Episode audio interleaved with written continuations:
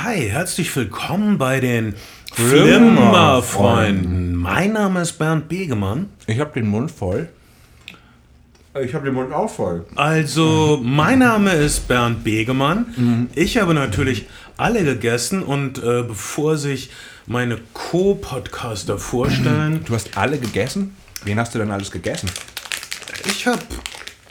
Naja, es die ist eine Art von. Es ist der neue Hetero-Stolz. Ich habe sie alle gegessen.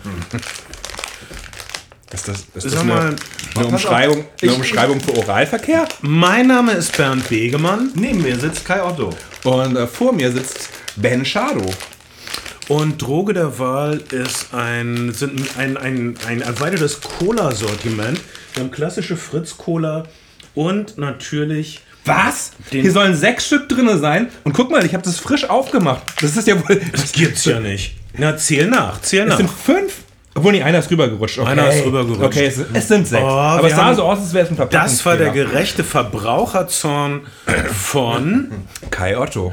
der seine Alnatura Dinkelknuspertaler, das kann man sich nicht ausdenken, Entschuldigung, geöffnet hat und wirklich sauer war. Sechs waren versprochen, aber es war sowas wie eine Sesamstraßen-Fangpackung, denn zwei waren auf der einen Seite Vier und auf vier waren auf der anderen Seite. Das macht zusammen Sechs. sechs Dinkelkekstaler. Aber nicht so, von oben nicht sofort, von, von oben sofort nicht sah, erkennen, also erkennbar. Das eine Fach sah wirklich erbärmlich aus. Das Ja, muss genau. man schon sagen. Absolut. Und um das mal zu rechtfertigen mit den Alnatura, ähm, ich möchte gerne Snacks beisteuern zu diesem kleinen Podcast. Und das Einzige, was sozusagen zwischen mir und Ben liegt auf dem Weg, ist ein Budnikowski. Und im Budnikowski sind die einzigen Kekse, die man kaufen kann, Alnatura-Kekse. Ich bin froh, dass du das magst. Äh, machst nämlich ähm, Snacks beisteuern. Mein Beitrag ist vergleichsweise, naja, ich habe also River Cola Zero immerhin Testsieger. Auch einer meiner Favoriten ähm, Light Drinks. Gegen deine klassische Fritz Cola. Das ist natürlich fast nicht zu vergleichen. Und dann habe ich einen Kaffee, aber der ist nur für mich selbst. Das ist nicht wirklich ein Beitrag. Und dann habe ich diesen wundervollen Stollen, äh, übrig geblieben, offensichtlich von Weihnachten, aber trotzdem sehr lecker. Sehr lecker. Und ich habe gar nichts heute. Ich habe nur Doch. meine Gläser hingestellt und. Du hast äh, eine grenzenlose Gastfreundschaft. Du hast Ben. dein Know-how, du hast deine Chutzpe und deinen Mutterwitz. Buttermitz. Okay, wir reden heute über einen äh, kommenden Star, Filmemacher vielleicht, der gerade seinen Debütfilm rausgebracht hat äh, und der vorher schon zwei interessante Filme geschrieben hat, nämlich Taylor Sheridan. Äh, hat den super interessanten Film Sicario geschrieben, der hat er irgendwelche Oscars gewonnen oder auf jeden Fall ein paar Preise gewonnen. Auf jeden Fall ein viel beachteter Film. hat sein Regisseur auf jeden Fall dann spätestens nach dem Nachfolgerfilm zum, äh, zum Blade Runner Reg- Reg- Regisseur gemacht. Und sein DP Roger Deakins war natürlich auch vorher schon Star. Und äh, der, DP ist Director of Photography. Wir benutzen manchmal Fachausdrücke, weil wir es können. Weil wir sie kennen, aber ab und zu erklären wir sie auch, was das Ganze auffällt. Tut mir leid, Kai. macht nichts. Viele, viele Kids da draußen denken, DP steht für Double Penetration, weil sie Porno verseucht Oh, jetzt sind. haben wir schon wieder. Lass uns. Okay. Entschuldigung, Lass ich uns wollte, das hier sauber halten, okay? Ich wollte nur- Einmal. ich wollte Ich nur dachte, sagen, DP heißt Department Police. Aber Department Police, das ist mir neu. Was ist eine Department Nein, das heißt Police? Dinkelplätzchen und das ist äh, die Abkürzung für Dinkelknuspertaler. Man kann es alles- Ist Street, es ist Street für Dinkelknuspertaler. Abkürzen, DP. aber die Abkürzungen sind oft verwirrender und leiten uns mehr in die Irre als die Sache selbst. Ich sehe mit äh, patriarchalischer Befriedigung, dass ähm, der Stollen angenommen wird, dass die diversen Colas angenommen werden, dass die Knusperkekstaler vor sich hin bröseln. Ähm, und ich bin in der unglücklichen Position, darauf zu drängen, dass wir unseren Filmpodcast weiterführen. Taylor Sheridan schrieb also Sicario, er schrieb einen Film namens Hell or High Water und hat jetzt sein Viele Regiedebüt der beste Film des letzten Jahres. Vielleicht zu hoch gegriffen, aber namens Wind River, den ihr mit viel Glück noch im Kino erwischen könnt, wenn ihr in einer guten Gegend wohnt und Der- äh, verantwortungsbewusste Kinobetreiber habt. Wind River, ich habe ihn gestern gesehen in einem, äh, auf der letzten großen Leinwand in Hamburg, auf der er läuft beim Kinotag. Um uns herum nur Alkoholiker. Es war also eine leicht ähm, herausfordernde Vorführung. es ist- ist- Neben uns der Typ hatte beide Armlehnen voll mit zwei Bierflaschen. Und dann, dann hielt er das Bier so hoch gegen die helle Leinwand, um zu gucken, wie viel da noch drin ist, damit er nicht zu viel auf einmal trinkt, damit es noch genießen gewesen? kann. Sag es das war kurz. Munzburg. Oh, das, das UCI Othmarschen Ja. hat ihn gezeigt. Nein, nicht Othmarschen, sondern UCI Munzburg. Ah, UCI Munzburg, okay. Und hat ihn gezeigt, auf, sonst lief er nur auf kleinen Leinwänden, was der falsche Ort ist, um was zu sehen. Ich habe Mhm. jetzt äh, zwischendurch, ich habe jetzt Amazon und Netflix Mhm. und mir fällt auf, dass es Spaß macht, da zu gucken, aber manchmal bin ich auch irgendwie traurig, weil ich dieses schöne Kinogefühl nicht habe. Also Die Wind soziale Erfahrung nehmen. ja, das halb war, alkoholisierten. Auf diese Alkoholiker, ach, die waren auch irgendwie lustig. Mhm. Also, und die waren nicht wirklich schlimm, obwohl der eine hat auch noch leise gerülpst. Und dann, dann gab es noch so ein Drama mit einer Tüte. Wo ist die Tüte? Da war doch ein Bier. Ernsthaft. Aber all diese Leute waren äh, vielleicht nicht das Zielpublikum für einen künstlerisch wertvollen Film, Mhm. aber sie waren still, sie waren andächtig. Ich hatte das Gefühl, sie verstehen, dass dort auch ihr Schmerz verhandelt wird. Äh, Wind River führt uns in den Winter, in den Schnee, in ein Indianerreservat und in die Köpfe und Herzen der Menschen, die dort überleben müssen. Jetzt habe ich den Mund schon wieder voll. Ich wollte noch. Gerade als ich dir den Ball zugespielt hatte. Oder sollte ich dir sagen, dass Tomahawk überreicht habe? Jeremy Renner spielt dieselbe äh, Rolle, die er in Avengers spielt. Er ist ein Scharfschütze.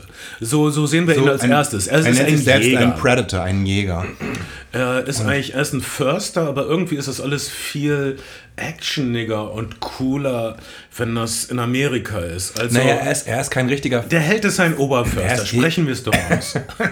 Aber hier ist er natürlich so eine Art Cowboy. Er hat Cowboy-Waffen, nämlich einen sechsschüssigen Colt und ein Winchester-Gewehr mit einem modernen Zielfernrohr. Mhm. Er wird im Laufe des Films eine super Scharfschützen-Sniper-Szene kriegen, Mhm. wie in The Hurt Locker. Und er wird mehrere Kunstschützentricks vorführen, wie er es als äh, Arrow, nein, er ist nicht Arrow, Hawkeye, Entschuldigung. Äh, Hawkeye ist der Marvel Arrow. Ich, das ist echt schwer zu behalten. Ja, äh, diese, gan- diese, diese ganzen, ganzen Superheldenfilme. Äh, ich habe gerade gehört, dass die Black Panther nicht in Südafrika drehen konnten, weil Marvel so viele, äh, für seine Helden, so viele Produktionen in den USA vorgeplant hatte, dass es äh, quasi parallel an verschiedenen Sets zur Sache ging für manche der Charaktere in den Filmen, weil sie in so vielen Filmen mittlerweile drin stecken.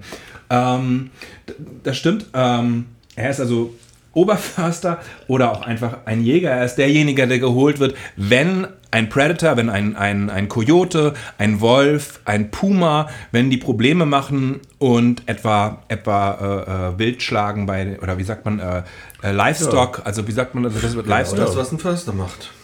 Ja, nur ein Förster darf Wölfe nicht erschießen. Genau. Oh, doch. Ja, Ja? ja, das glaube ich auch nicht. Also ich glaube, jetzt vielleicht nicht in der Lüneburger ich glaube, Heide, ich glaube, ein, woanders schon. Ich, glaub, Woanders ich, schon. Ich glaube, ein Förster macht auch so mit, äh, mit, mit Kreide Kreuze an die Bäume, für die die gefällt werden dürfen. Also Tierfreunde, äh, zu sensible, grünen Wähler, es gibt auch einige, also ist ein Film für Realo Grüne, aber kein Film für äh, Fundi-Grüne. Mal, mal so sagen, weil äh, Jeremy Renner wird Für eingeführt damit, dass, dass er einen Kojoten oder Wolf, ich kann es gar nicht Ein unterscheiden, Kojoten. äh, tötet, der eine Schafherde bedroht. Ja. Was, Äh, was an sich, habe ich gerade gelernt, ein sinnloser Akt ist, weil Kojoten sind so effiziente Vermehrer, dass du 80% einer Kojotenpopulation töten musst, um überhaupt im nächsten Jahr weniger Kojoten zu haben. Wenn das jemand könnte, dann Jeremy Renner in diesem Film. Genau. Ähm, ähm, er, sagt dauernd so kluge Förster-Sachen, die ich mir teilweise nur so halb gemerkt habe und die ich wahrscheinlich falsch auf mein Leben anwenden will. Wenn du einen Wolf töten willst, gehst du nicht dahin, wo er immer hingeht, sondern dahin, wo er war.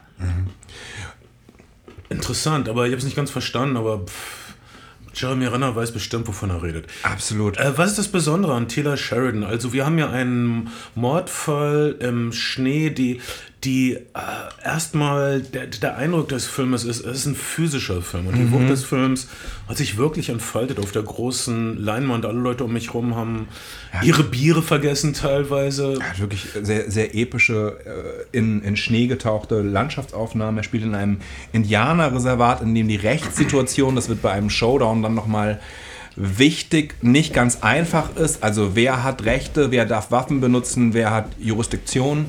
Das, das sind Sachen, die da mit reinspielen. Und es ist eine Jägergeschichte, wie eigentlich alle drei Filme auf eine Art und Weise Jägergeschichten sind. Jeremy Renner ist sozusagen noch am, am konkretesten auch von Beruf Jäger, aber auch in Sicario geht es ja um einen, ein Sicario ist, glaube ich, das äh, mexikanische Wort für, für, für Auftragsmörder, geht es ja um einen, einen Jäger, der einen, einen, einen äh, Drogenboss sucht und, und in, in Hell or High Water geht es um zwei, zwei Cops, die Bankräuber jagen. Es sind alles drei auf ihre Art und Weise Jagdgeschichten. Das stimmt.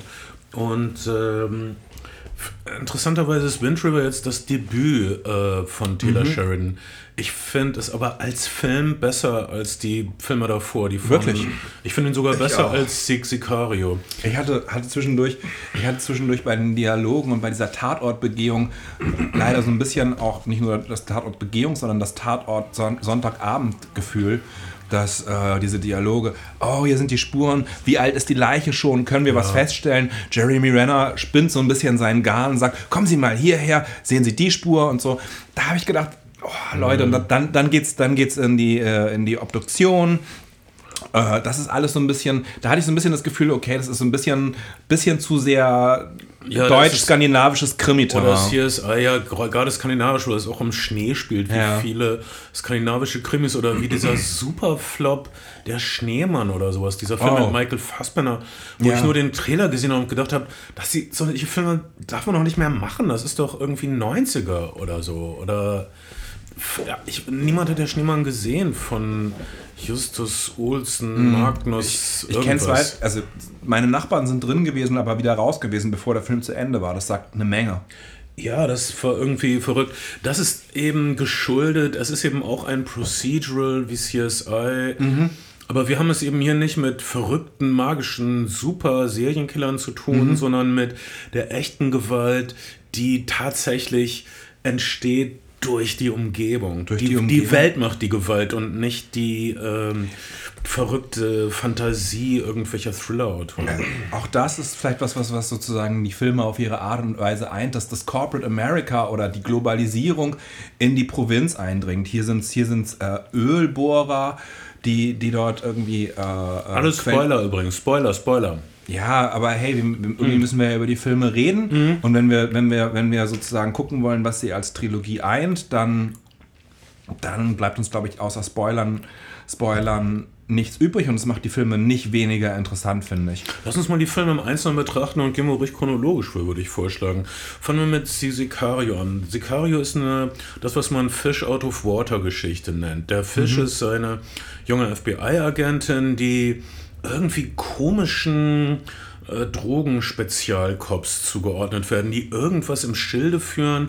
Sie soll irgendwie mit auf eine halblegale Aktion s- ähm, auf der mexikanischen Seite der Grenze durch irgendeinen Tunnel, der eigentlich von Drogenkurieren benutzt wird. Im Laufe des äh, Filmes stellt sie fest, dass alles, was man ihr erzählt hat, nicht stimmt und dass es eigentlich nur darum ging, äh, einem Drogenboss einen super entschlossenen Killer auf den Hals zu schicken. Und Um äh, ihn auszulöschen. Interessanterweise der Höhepunkt, der Showdown von Sicario, ist kein gewalttätiges Feuergefecht, was eigentlich normalerweise üblich ist. Es ist ein Hausbesuch von Benicio del Toro. Der Showdown ist ein Gespräch, in dem es darum geht, dass die Heldin, äh, Emily Blunt, ne, ich verwechsel die Schauspielerin, heißt Ja. glaube ich, äh, dass Emily Blunt einfach was unterschreiben soll. also ein sehr bedrohlicher Vorwerkvertreter kommt zu dir und du musst was unterschreiben und weißt nicht genau, Also- auf was du dich einlässt. Das ist der Höhepunkt von Sicario. Okay, das ist nicht der- Keine ja, Gewalt. Ist, der richtige Showdown, aber ähm, das ist wirklich beeindruckend. Das ist auch den meisten Leuten so aufgefallen, dass, dass man ein Gespräch, eine aggressive Kommunikation, dass das der haarsträubende Höhepunkt ist, der uns die Schuhe ausziehen soll und es tatsächlich tut. Das ist aber äh, genauso ein bisschen in, ähm, in Hell or High Water. Ähm, Exakt. Das, das war eine Spiegelung. Äh, in Hell und High Water ist, der sympathische, halbsympathische junge Bankräuber, ähm, gespielt Pine. vom Star Trek Captain Chris Pine, gerät an Jeff Bridges, der drei Wochen vor seiner Pensionierung. Pensionierung äh, verabsäumt hat, ihn zu fangen und dann nach seiner Pensionierung an, ihn besucht und sie liefern sich einen äh, verbalen Schlagabtausch. Gewaltlicht in der Luft wird aber nicht ausgeübt, wird äh, aufgeschoben auf später. Du hast das in Bewegung gesetzt. Du bist genauso dafür verantwortlich. In Hello High Water äh, spielt im amerikanischen Mittleren Westen, wenn ich das richtig verstanden habe, in einer Gegend, in der alle pleite sind, in der die Banken eigentlich die Genau. Bösen sind. Die Banken sind die Monster, die. Hier springen wir jetzt aber doch wieder ganz schön. Ja, wir springen Das ist meine. Schuld. Nein, Ja, ist gut. In Hell and High Water. Schuld, Schuld ist sowieso das falsche Wort. Also nein, in den Sicario ist eine Fisch am Land Geschichte und Hell and High Water ist wieder ist eigentlich ein Double Buddy Movie, würde ich sagen. Es sind zwei Sheriffs, Mhm. Und die befreundet sind und zwei Bankräuberbrüder mit unserer klassischen Konstellation, dass der eine ist verrückt und der andere hat einen Plan und ist ein bisschen vernünftig Mhm. und sie helfen sich und torpedieren sich und Jeff Bridges und sein Indianerfreund müssen sie beide fangen. Und auch da wieder ähnlich, ähnlich wie bei den, wie bei den, wie bei den, äh, wie in Wind River, haben die Banken das Land und die Leute kaputt gemacht. Und das, was der, was Chris Pine eigentlich möchte, ist eine, eine gute Zukunft für sein Kind und für seine, was bei seiner Ex-Frau wohnt. Er möchte einfach sicherstellen, dass, dass ein Kreditschulden, die auf einem Haus liegen, äh, getilgt sind und dass es, dass es so eine Art Sicherheit gibt, eine Rache, so eine Art Rachegeschichte an den Banken. Das heißt, man kann durchaus mit den vermeintlichen äh, Bad Guys des Films sympathisieren, weil sie ein Stück weit einfach Opfer sind des, des, ja, des Kapitalismus und der, und der, der Banken. Ähm, Chris Pines Bruder ist vielleicht ein bisschen zu bad und, sticht, und schlägt natürlich zu sehr über die Stränge und dann gibt es Tote und, mm, und es gibt wieder eine sehr wichtige Scharfschützen-Sniper-Sequenz, aber diesmal darf Jeff Bridges abdrücken, was man ihm auch gönnt zu diesem Zeitpunkt. Mm, Es soll nur so viel verraten, dass Jeff Bridges seinen Schuss setzt, sein Ziel erreicht. Ähm, und auch halb triumphiert, aber halb auch nicht. Er macht so eine interessante Geste, nachdem er sein äh, Ziel, den Verbrecher, der verantwortlich ist für die Toten, getroffen hat. Ähm, als, als wollte er alles abschütteln. Seine, seine Triumph. Das ist interessantes Spielen. Es ist interessant, dass sie diese Geste von Jeff Bridges drin gelassen haben, was aber auch ähm, die Haltung wahrscheinlich von Taylor Sheridan zusammenfasst. So, ja, man kann kurz triumphieren, aber eigentlich möchte man das abschütteln und kann es nicht abschütteln. Ich war, war komplett heiß auf Hell and High Water, nachdem ich den Trailer gesehen hatte, nachdem er, ich glaube, in Venedig beson äh, wirklich gut gelaufen ist. Ich hatte, ich hatte kurze Zeit vorher den Don Siegel-Film Charlie Warwick gesehen und war Ja. ein, ein Film, der auch mit einem sehr unprätentiösen Überfall in der Provinz beginnt, so äh, äh, Einstellungen von Provinzamerika einfängt, ein Stillleben, kleine einer Kleinstadt und dann seine, seine Kriminalgeschichte, in dem Fall mit Mafia, in der Provinz entspinnt. Und das, äh, das finde ich, finde ich an den, an den Filmen auch ein Stück weit reizvoll, dass, die, dass äh, Taylor Sheridan sich bemüht, die Orte sehr spezifisch erscheinen zu lassen. Es ist keine, es ist keine anonyme Großstadt, sondern es sind, es sind äh, auf eine Art und Weise Kleinstadtgeschichten. Ähm, Es sind noch irgendwie Gemeinschaften, die, die funktionieren. und in die, auf eine Art und Weise auch das Böse eindringt. Das ist fast wie in einem, in einem Western inklusive Showdown. Ähm, Ist euch, hattet ihr auch das Gefühl, dass, ähm, dass äh, bei Hell and High Water äh, oder Hell or High Water, ich hab's vergessen, Hello, High Water. ähm, die Inszenierung der Bilder der Schauspielerei ein bisschen im Weg steht? Weil Das fand ich bei ähm, Bitte führe so aus. Mache ich sofort.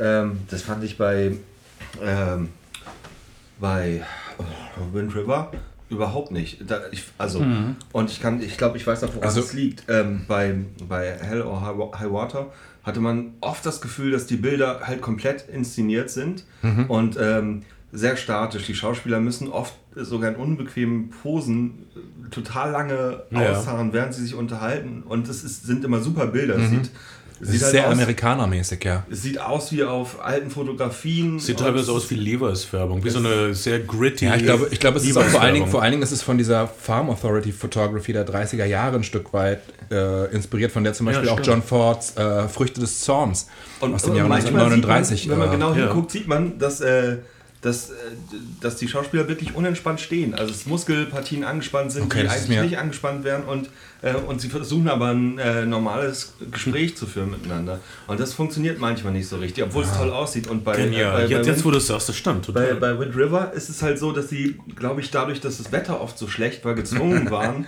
ähm, einfach äh, viel mit Handkamera zu drehen. hm, ich glaube, und- ich glaube, ja. Und, ähm, und de- deshalb äh, können, können die Schauspieler mehr spielen, weil, weil weniger, ähm, weil sie wahrscheinlich weniger Anweisungen bekommen haben, um, um das Bild irgendwie perfekt zu machen. ja, weil, weil sie nicht so statisch in so einen Rahmen passen müssen. und, äh, und deswegen finde ich, ist Wind River der bessere Film. Der hat mich irgendwie mehr mitgenommen.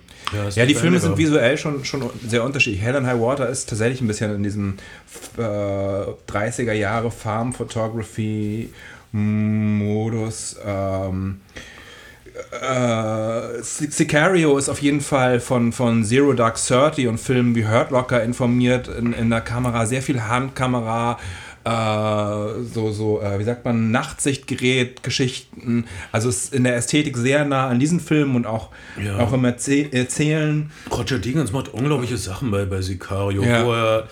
Äh, also am, am, am geflipptesten war ich bei dieser. Es gibt so eine Sequenz, wo die Amerikaner in den Tunnel gehen unter der Grenze, wo sie Ja. dann praktisch in dem Land verschwinden. Das war wirklich so Terrence Malick-esque, wenn du dich erinnerst an die. äh, An das Bild aus der schmale Grat, wenn, wenn diese Soldaten erschossen werden und, und Ja. in dem Feld verschwinden. Ja. Also als ob sie aufgesaugt würden vom Boden. Das ist so ein starkes, furchtbares, schaurig schönes Bild. Und das ist jetzt in einem ganz neuen, modernen, technischen Hightech-Zusammenhang. Also in bei Sicario geht es um Menschen, die einen völlig hoffnungslosen Krieg, den Drogenkrieg, der an der mexikanischen Grenze ausgefochten wird, verwickelt sind. Und die ihre bitteren, kleinen, tödlichen Schachzüge spielen, die äh, Tod und Verwundung und Trauma hinter sich lassen, aber die nötig sind, damit es nicht noch schlimmer wird.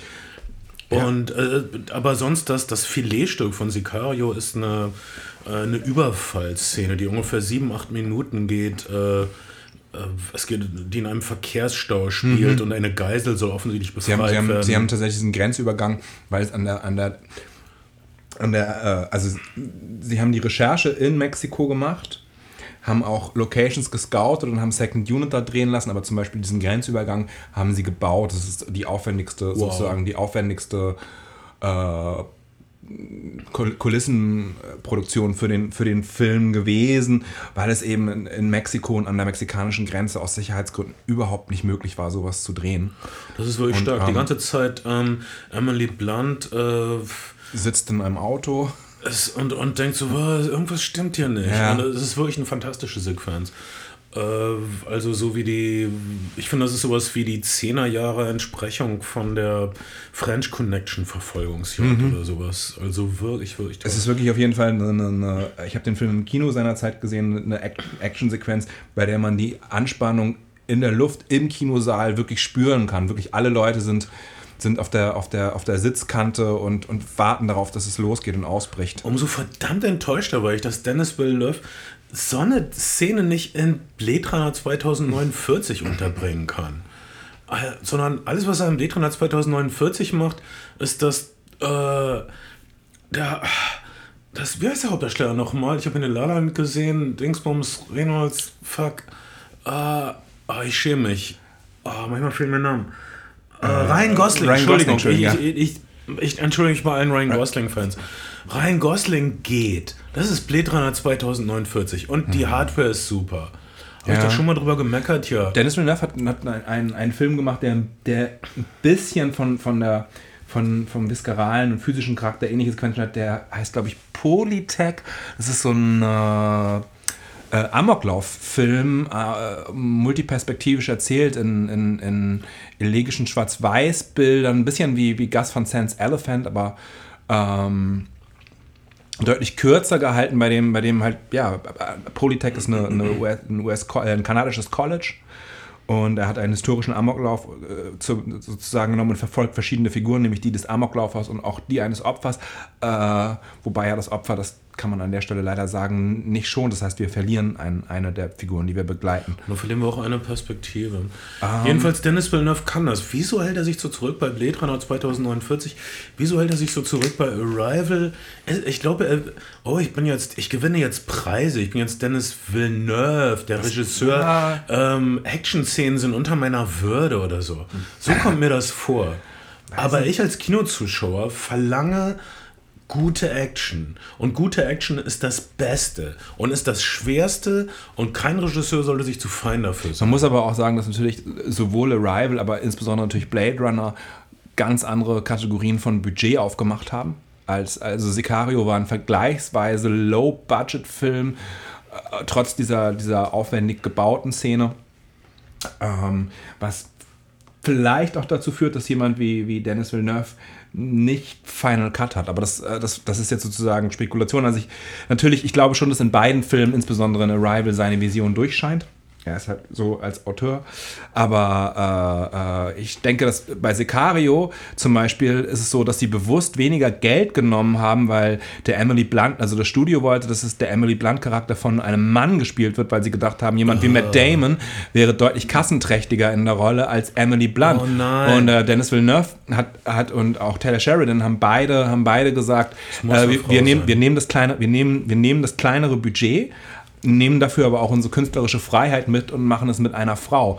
Ähm, das Sequel, für das ich gestern den Trailer gesehen habe, das in Deutschland hat keine Frau mehr. Soldato, Soldato heißt, äh, oh, in Deutschland nee. Sicario 2 heißt und im Original Soldado. Ähm, hat, hat jetzt den, den, den, den Auftragsmörder Benicio del Toro und, äh, in, die, in die Hauptrolle buxiert und Emily Blunt ist aus der Narration raus. Um, sie, hat, sie, hat, unterschrieben und ist weg. Was soll ich sagen? Das, ja. ist, das ist, super tragisch und das wird bestimmt äh, dann Ich kann mir nicht vorstellen, dass es dann so ein. Ah, also Taylor, Taylor Sheridan hat den Film geschrieben, aber äh, Dennis Villeneuve wird ihn nicht inszenieren oder hat ihn nicht inszeniert. Okay, Action hin oder her. Bei Wind River äh, stimmt die Action total. Also sie ist sehr sparsam, aber wenn sie mhm. kommt äh, läuft alles auf die Action hin. Man kann auch sagen, der Höhepunkt von Wind River ist diesmal kein äh, Gespräch, sondern wirklich Action. Eine der besten Actionsequenzen wieder, die ziemlich lang ist, ziemlich zusammenhängt, dann gespiegelt wird von einer äh, Szene in der Rückblende, mhm. vorbereitet wird. Also wenn die Action kommt, es gibt immer wieder ein bisschen Action und so, aber es gibt so eine zehnminütige Action, zusammenhängende Action-Szene gegen Ende, die wirklich sehr viel emotionale Wucht hat und die ähm, unglaublich spannend ist, die geografisch äh, mhm. völlig stimmt. Man hat also nie das Gefühl, man ist nie verwirrt, man denkt, wo ist denn der jetzt? Wo kommt der mhm. her? Oder was macht der? Oder was ist eigentlich mit dem passiert? Man weiß genau, man hat es ist eine Action-Szene mit vielen beweglichen Elementen, mit, mit, mit vielen Überraschungen. Ähm, und äh, Halleluja, toll. Ich war begeistert. Mhm. Was, was auch, glaube ich, noch sozusagen, also der Protagonist in Wind River hat selber ein Kind verloren. Das wird thematisiert und ähm, darüber scheint auch seine Beziehung zu seiner jetzt Ex-Frau ein Stück weit zerbrochen zu sein. Diese, dieser Verlust in der Vergangenheit. Und das ist, glaube ich, auch was sozusagen, was, was, äh, was die Filme auf eine Art und Weise eint, dass du Protagonisten hast, die es irgendwie wieder richtigstellen und gut machen wollen. Sowohl Chris Pine als auch Jeremy Renner als, naja, okay, Emily Blunt nicht in dem Maße, aber natürlich der Benicio del Toro Charakter ist auf jeden Fall jemand, der selber durch den Drogenboss, den er am Ende des Films ermorden wird, seine, seine, seine, eigene, seine eigene Familie verloren hat, denn die ist genau von diesem Drogenboss ermordet worden. Das ist auch auf eine Art und Weise eine Rachegeschichte bei. Bei Jeremy Renner ist es ein bisschen indirekter erzählt in Wind River, aber ähm, also er rächt nicht sozusagen konkret seine eigene Tochter, aber ähm, ähm, er bringt ein paar Sachen wieder gerade. Also, wenn Wind, Windy River ist. Wendy oder Wind, Wind River? River? Ich weiß nicht genau. Ist, Wendy äh, River ist dieses, dieses Pferdeheft. Das stimmt. Das ist, das ist wirklich verwirrend, weil gleichzeitig kommt wirklich Wendy 2 im Kino. Die haben einen zweiten Teil von Wendy gedreht, das muss man sich mal vorstellen. Das ist verrückt. Da muss man Und, äh, aufpassen an der Kinokasse, dass man die richtige Karte dass man zieht. die richtige Karte zieht, wenn du als einziger Mann in eine Wendy-Vorstellung gehst. Also ich kann mir nicht noch einen Verweis leisten, das sage ich ganz offen. ähm, w- worauf wollte ich hinaus? Äh, also Wind River ist auch natürlich ein Western, wie ich eingangs erwähnte. Jeremy Renner hat typische Cowboy-Waffen, Revolver und Winchester. Äh, Und es ist ein Nordwestern, ähm, ein, ein Schneewestern. Und es ist ein wuchtiges Stück Existenzialismus. Jeremy Renner sondert die ganze Zeit äh, düstere Wahrheiten. Also er ist wie so eine Art äh, Gothic Camus. Äh, irgendwie, du hast um dein Leben gekämpft. Jetzt darfst du es behalten. Es ist wirklich eine düstere Sache. Er sagt die ganze Zeit ähm, solche Sachen, äh, die im Puffnen sind mir entfallen, weil sie mir zu ernst waren. Ich wollte damit nicht leben, mit dieser Last. Ähm, ich habe hab gedacht, bei Jeremy Renner, dass sozusagen dieser Star, also ich habe die ganze Zeit gedacht, okay, das ist der, das ist der Bourne-Star, das ist der Marvel-Star, weil, weil ja tatsächlich das Milieu, was gezeichnet wird, das sehr spezifische Milieu eines Indianerreservats ist. Taylor Sheridan hat lange selber Zeit verbracht in einem äh, Indianerreservat. Die kulturellen Eigenheiten, ähm, die Eigenheiten der Justiz, alles alles ist, alles das ist sehr spezifisch. Und manchmal habe ich gedacht, okay, da haben sie jetzt halt diesen Star reingecastet, der jetzt, der jetzt halt so tut, als wäre er auch ein Native und als wäre er da aufgewachsen.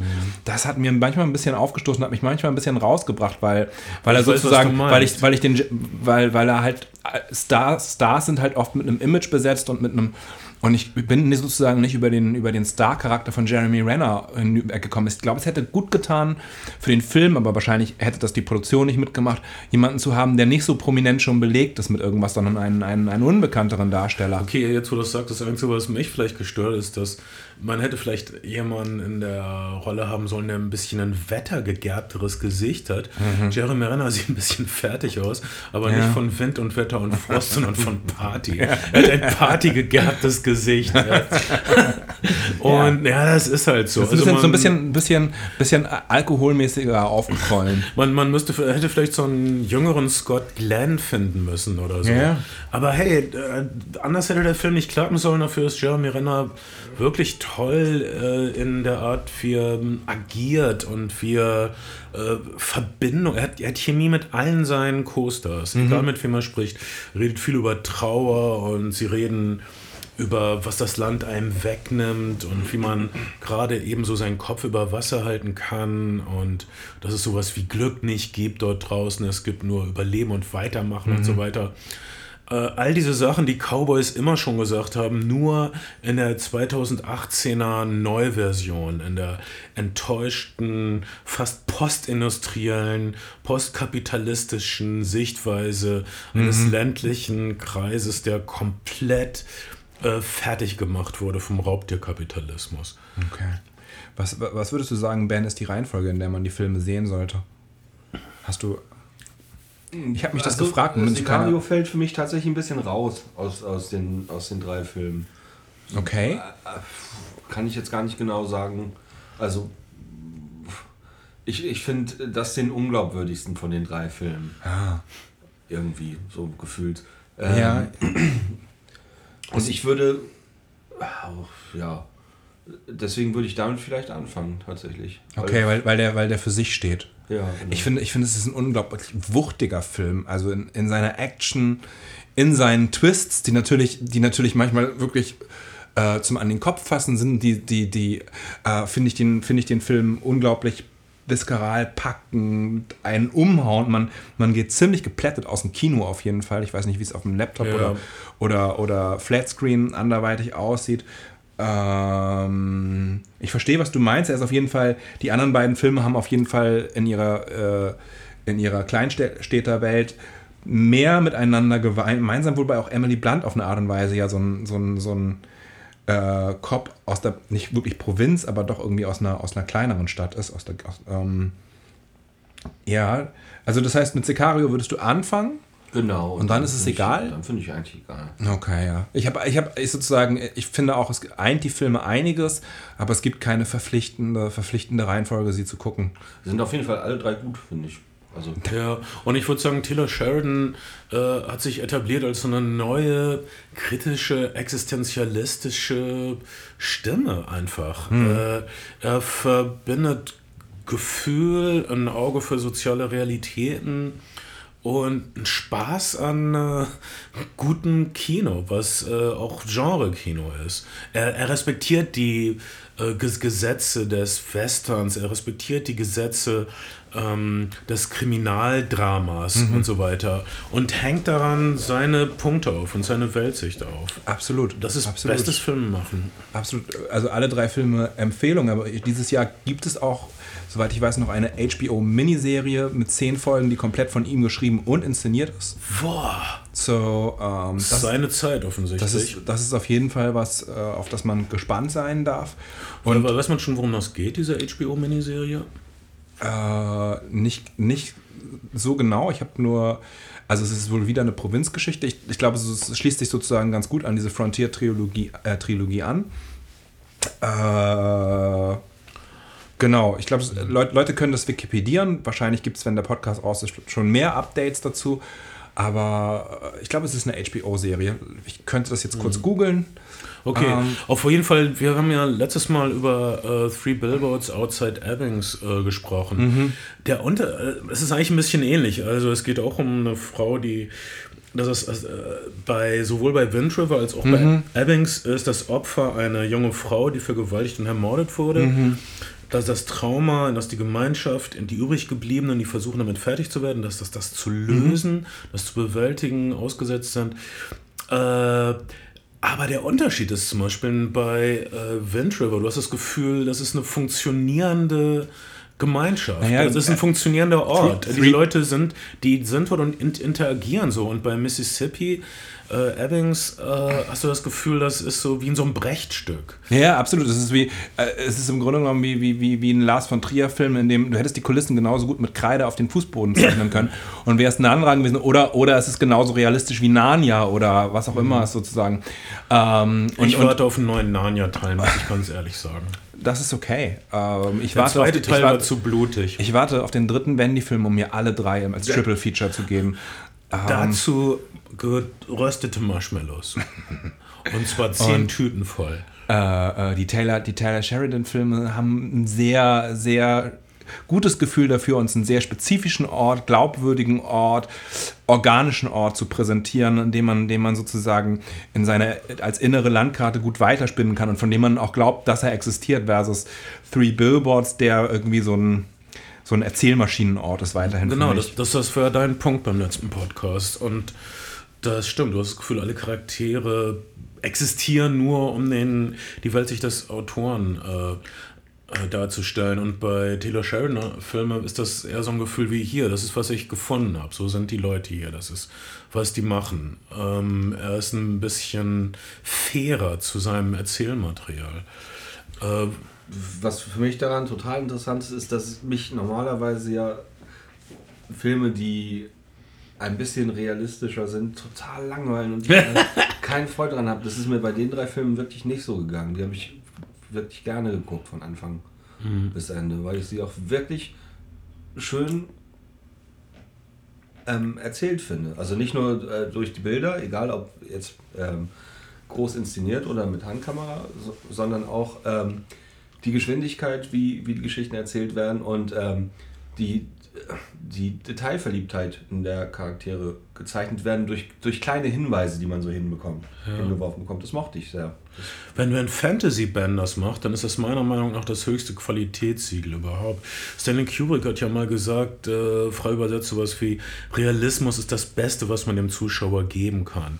Er meinte, dass, äh, also, das hier ist eine andere Art von Realismus als der, den Stanley Kubrick äh, hat, der alles gebaut hat und dann nochmal behandelt hat, sodass es super realistisch aussieht.